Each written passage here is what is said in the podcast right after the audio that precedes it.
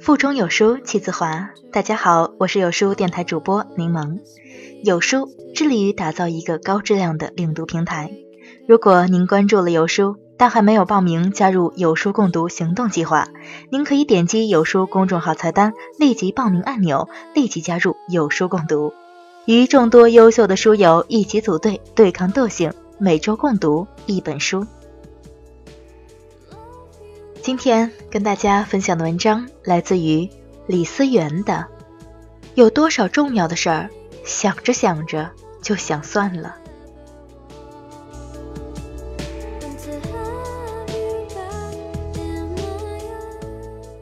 这两年特别流行健身，尤其让人羞愧的是那些腿瘦、脸小、脂肪薄的美女们，个个都有小腹肌，身材完美的那是无懈可击。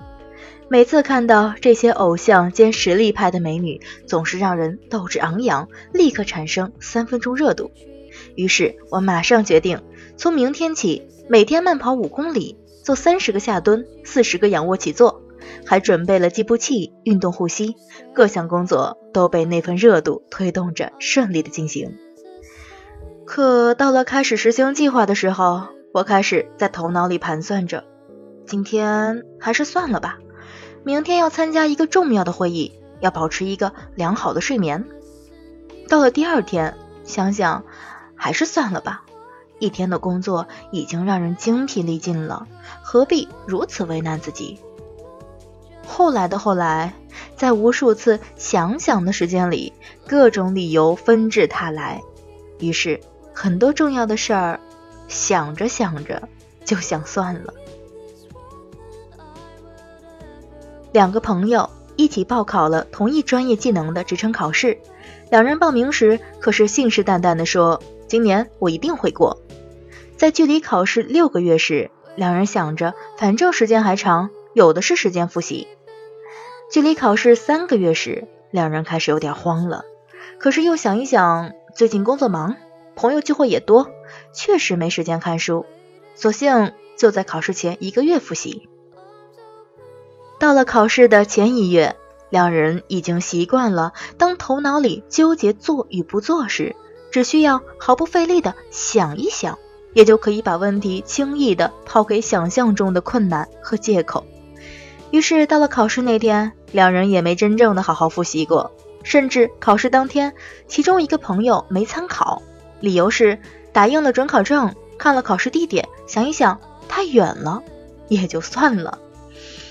有多少重要的事儿，总是在最艰难的起步时遇到了世界上最大的诱惑，想想，于是很多事情想着想着也就算了。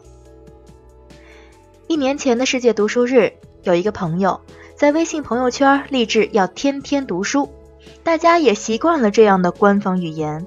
每当遇到一些特别的纪念日或节日，几乎我们的朋友圈都有这样的人，总是要为了应景应时的发表一段人生誓言，可最终能兑现承诺的人少之又少。之后的一年，他就像消失了一样，再也不见他活跃在朋友圈里。今年的四月二十三号，他发了一条消息，做到了，朋友们都惊呆了。一年前，我们以为他闹着玩的读书计划，他竟真的做到了。每天看书一小时，每周阅读一本书，每月写五篇两千字以上的读书心得。在我们都惊讶于他为什么能够做到时，他发了一条统一回复，只有两个字：行动。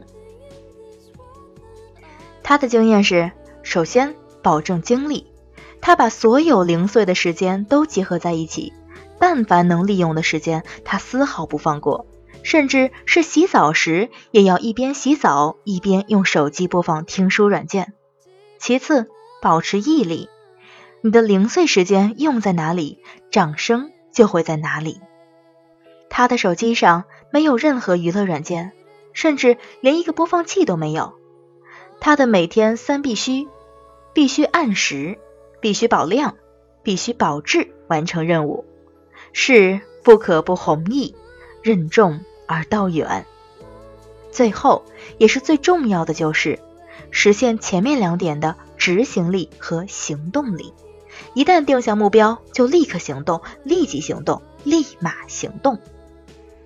世上通往成功的路有很多条，但在路上的人却只有两种：一种人永远都在想象出发的路上，还有一种人一直都在出发的路上。而最后成功的人，往往是那些在路上的人。他们勇于尝试，勇于试错，勇于在行动中去实践、去探索。有很多重要的事儿，想着想着就想算了。本来打算周末回家看看父母，想想来回路上太折腾，还是算了吧。本来打算学开车，想想每年那么多起交通事故，还是算了吧。本来打算联系好久不见的好友。想想他应该不需要被打扰，还是算了吧。本来打算想想，还是算了吧，成了现代人常常使用的经典句式。很多时候啊，我们明明就下定了决心要踏踏实实的干成某件事儿，可总是在起步时被想象中的困难所击败。我们的问题不在没准备好、没时间、没精力、没经验。我们的问题在于总是想的太多，做的太少。如果你知道自己要去哪儿，并且已经在路上，那么全世界都会为你让路。明日复明日，明日何其多，我生待明日，万事成蹉跎。你缺乏的可能不是明确的目标、周密的计划或者充裕的时间。你缺乏的是立即行动的勇气和力量。既然目标已经锁定，当你开始行动的时候，就已经成功了一半。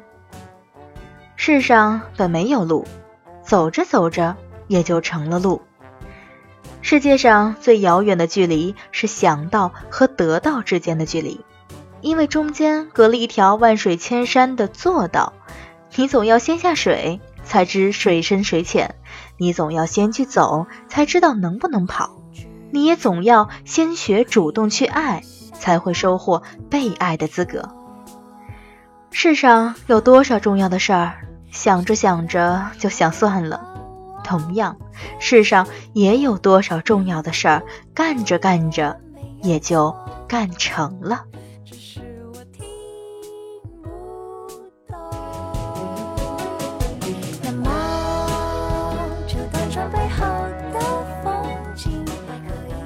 本周共读自控力，下周共读一个人的朝圣。你有多久没读完一本书了？关注有书，与众多书友一起组队对抗惰性，每周共读一本书。